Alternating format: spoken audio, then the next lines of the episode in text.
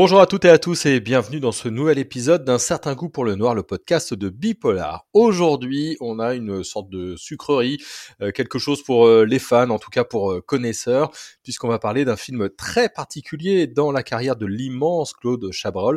C'est Alice ou la dernière fugue, donc un film de 1977. J'ai le plaisir avec moi, et c'est la première fois, et c'est très chouette d'accueillir Jérémy Gallet. Jérémy Gallet, vous le lisez souvent sur Bipolar, hein, il a pas mal euh, de papier, notamment sur le cinéma et avec euh, pas mal de choses sur euh, l'actualité, mais aussi pas mal de, pépites. C'est un collaborateur du site Avoir à lire, Jérémy. Bonsoir. Bonsoir Jérôme. Bonsoir à tous et toutes. Je suis très content que tu sois avec nous, Jérémy, pour, pour parler de ce film, mais peut-être que tu peux nous le recontextualiser un petit peu. Alice ou la dernière fugue, on est en 1977. Il a quelle place dans la carrière de Claude Chabrol? Alors, c'est un long métrage qui est effectivement, comme euh, tu le disais, sorti en 1977. Euh, c'est un long métrage qui euh, est sorti dans une période qu'on peut hum, peut-être qualifier de période creuse, c'est-à-dire que Chabrol, après une période faste et des, des films qui sont restés des classiques comme Que la bête meurt, et ou, Le Boucher, a connu, connu une petite, euh, petite baisse de régime, euh, même s'il y a quand même des, des longs métrages assez marquants. je pense en particulier à Juste avant la, juste avant la nuit avec Michel Bouquet. Mais voilà, au milieu des, des, années 70, on a l'impression que Chabrol se, se, cherche un petit peu. il tente aussi des, des, longs métrages qui sont assez engagés, assez dans l'air du temps. on peut évoquer Nada, qui est un, un espèce de, long métrage qui, évoque une, figure de, la radicalité. Bon.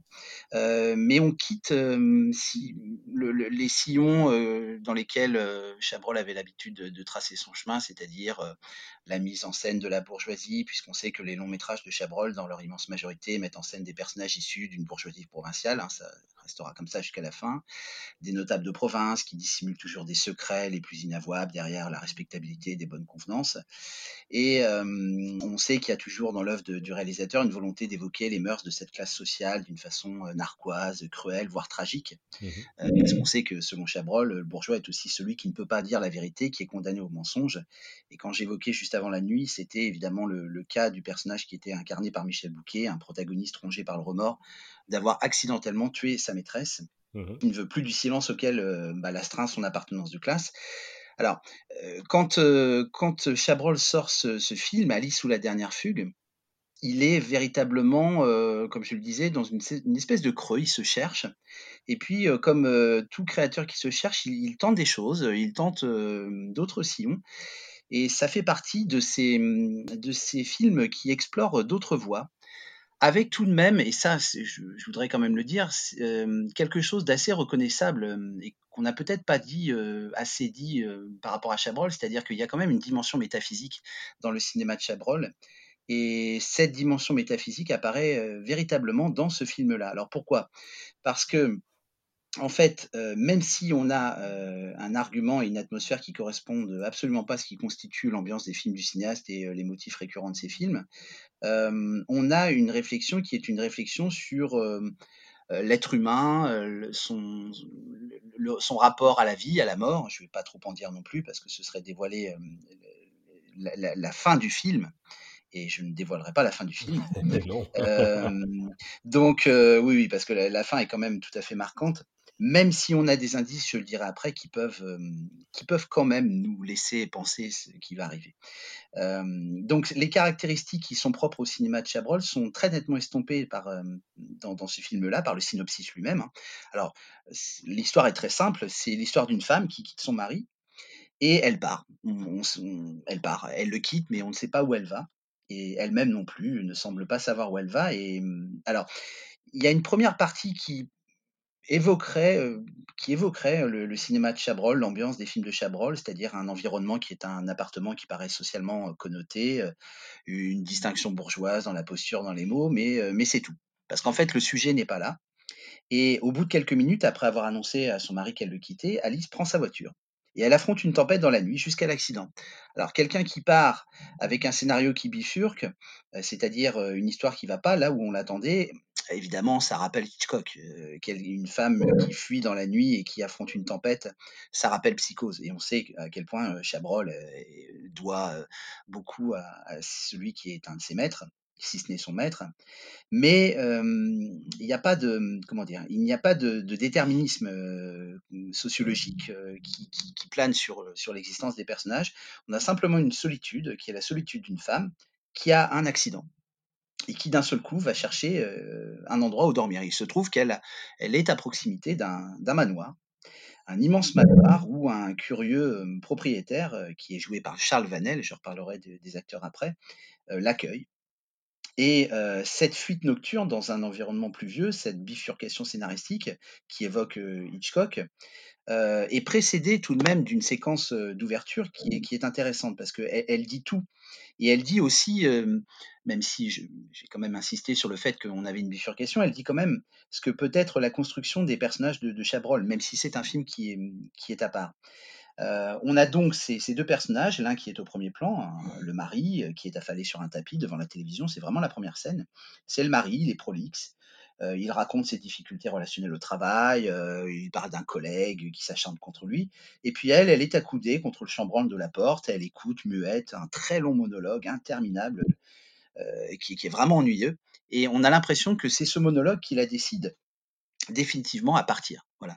Donc on est quand même jusque-là dans, ces premières minutes en terrain connu parce qu'une femme qui s'ennuie, une femme qui, a un désir d'émancipation, on a déjà vu ça chez, Chabrol. Euh, voilà, on a des figures euh, féminines très fortes. On pense à Betty. Euh, on pense évidemment à, même si ça n'est pas un personnage qu'il a inventé, Emma Bovary, mais on sait que Chabrol a adapté le, récit de Flaubert. On pense aussi au personnage de la postière dans La cérémonie, qui est un personnage très fort, joué par Isabelle Huppert. Voilà.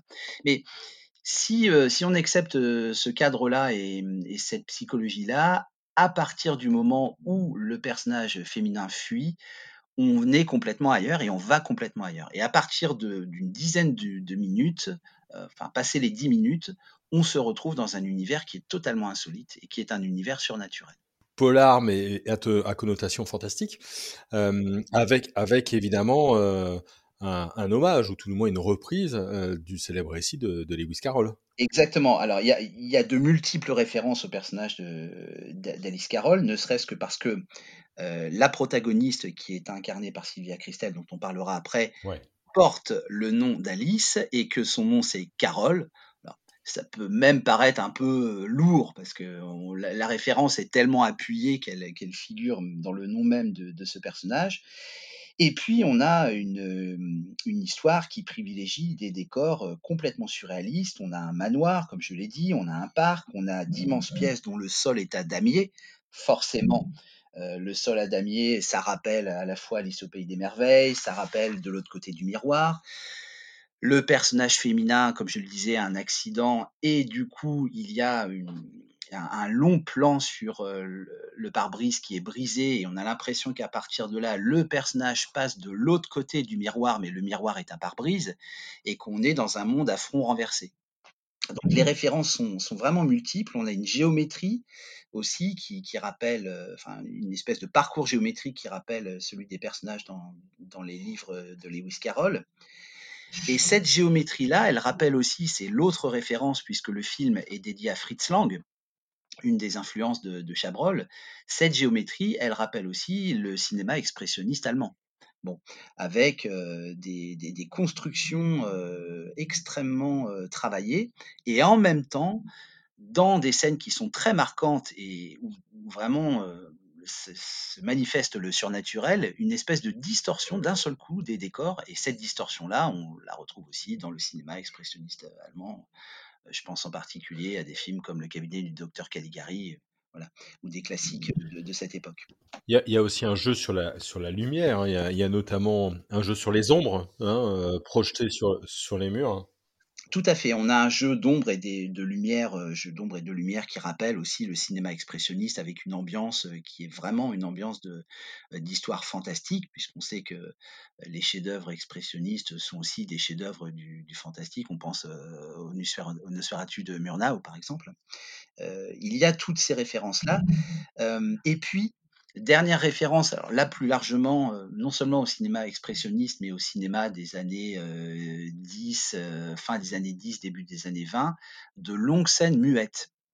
Et c'est tout à fait intéressant parce que le personnage féminin, qui est incarné par Sylvia Christel, découvre cet étrange endroit et déambule dans, dans, cet endroit avec une espèce de présence fantomatique. Et du coup, très peu de paroles. On a de longues plages de silence et c'est très surprenant, très très surprenant de la part de Chabrol qui, sans pratiquer un cinéma extrêmement bavard, euh, bon, même, comme, comme on peut, qu'on a pu le reprocher à, Romer, même si Romer, on va pas dire que Romer est un cinéaste bavard parce que c'est un peu péjoratif et en, tout cas les paroles des personnages sont toujours euh, utiles. Mais chez Chabrol, on parle aussi, on parle et puis on parle, on mange, il y a beaucoup de scènes de repas. Il y a des scènes de repas dans ce, film-là, mais ce sont des repas qui sont des repas solitaires. Le personnage est solitaire et on la suit, et elle est très souvent seule. Donc là, ça permet d'enchaîner aussi sur euh, l'incarnation du personnage par Sylvia Christel. Sylvia Christel, on la connaît, euh, c'est-à-dire qu'en 1977, euh, il y a tout juste trois ans qu'elle a tourné ce film érotique qui va la rendre mondialement célèbre et qui s'appelle Emmanuel. Évidemment. qui n'a qui, qui n'a pas cette pensée-là en tête en voyant le film et euh, on, on l'attendait au tournant et on sait que sa carrière a été une carrière euh, extrêmement euh, difficile parce que très impactée par ce rôle initial.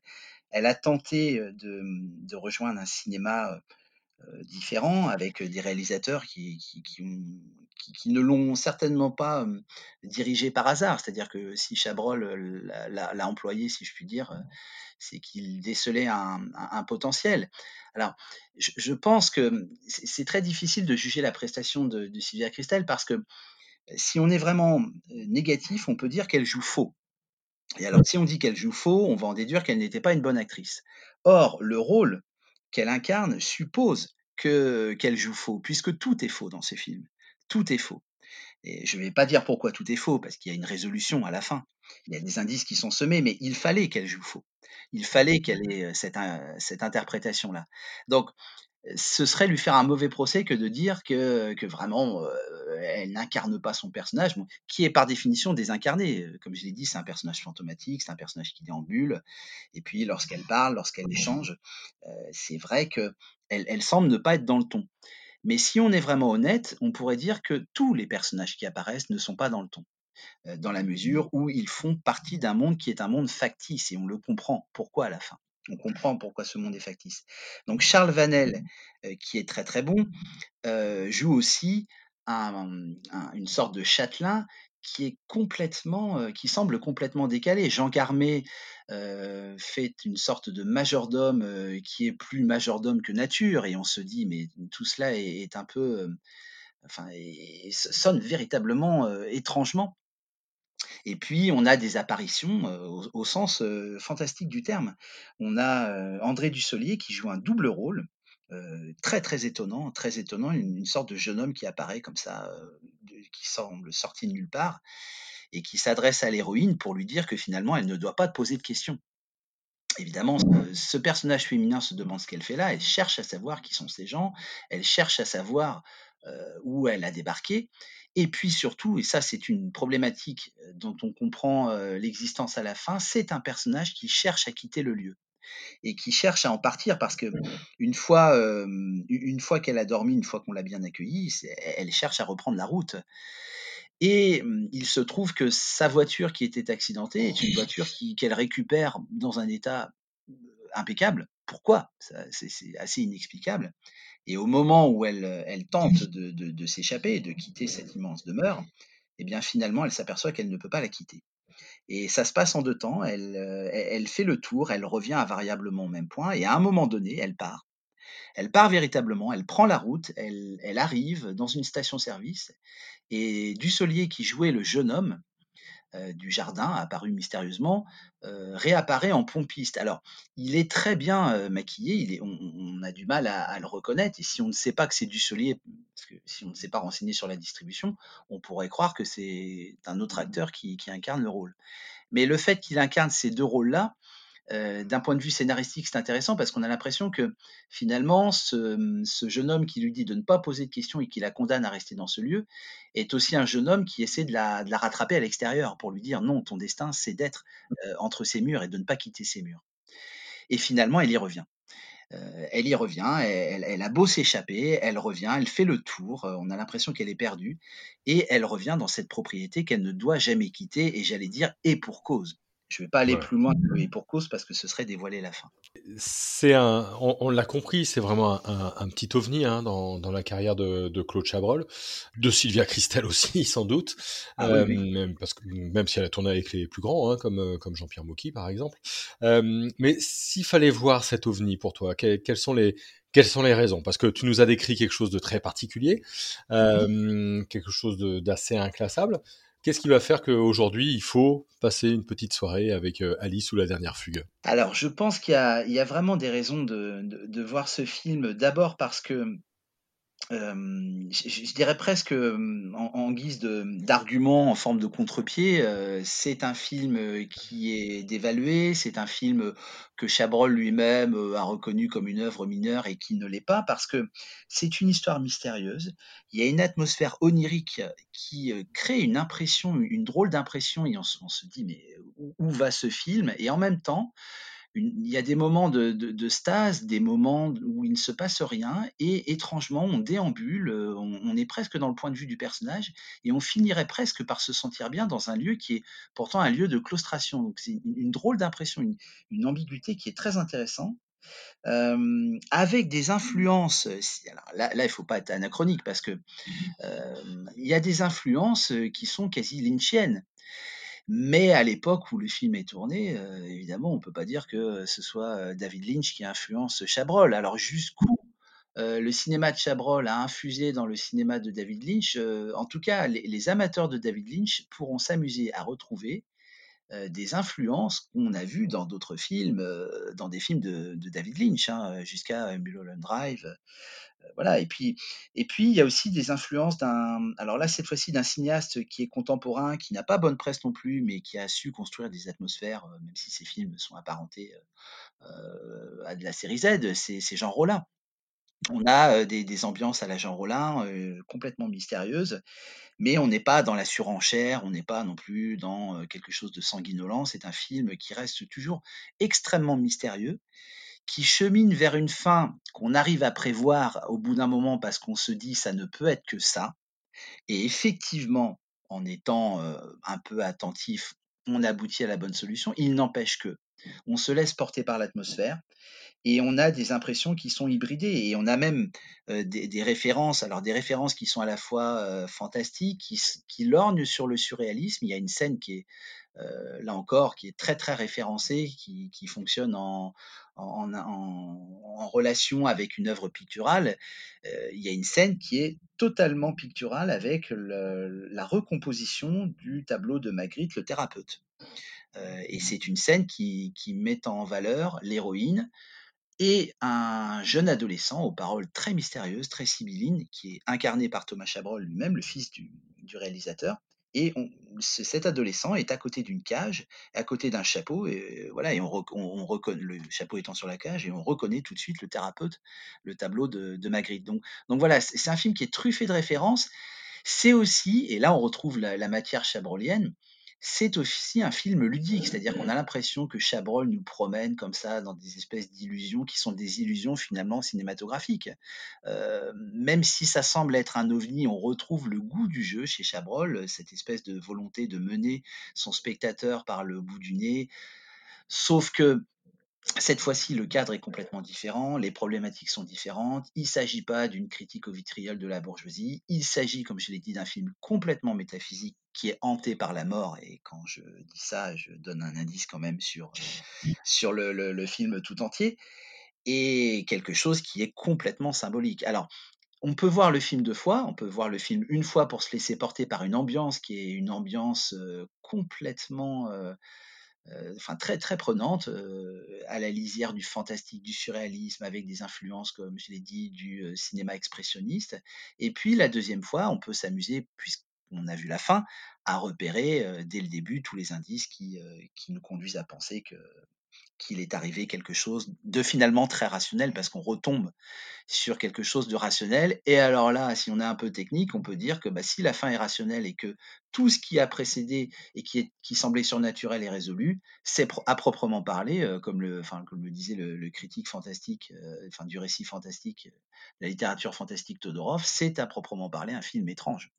Et dans tous les sens du terme, c'est un film étrange, mais avec une, une, bonne part de, de, fantastique. Hein. Et ce fantastique-là, rien que bah, pour voir ce que Chabrol peut en faire, ça vaut vraiment le coup. Donc je le conseille. Là, en tout cas, tu nous as bien donné envie. Euh, on espère que vous avez autant envie que moi d'aller revoir Alice ou la dernière fugue. Alors, il n'est pas sur les plateformes de, streaming. Hein, il est disponible euh, en DVD, parfois à des prix un petit peu ahérissants. Mais enfin bon, euh, vous, devriez pouvoir quand même le, trouver de temps à autre. Donc, Alice ou la dernière fugue, film de Claude Chabrol de 1977. Merci beaucoup, Jérémy. Je t'en prie, merci. Et eh ben, tu reviens quand tu veux pour des pépites comme ça.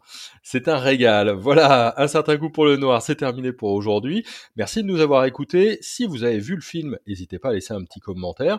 Si vous avez aimé l'émission, pareil, vous pouvez liker, vous pouvez partager, vous pouvez en parler autour de vous. Et nous, on se retrouve la semaine prochaine. Bonne soirée à tout le monde.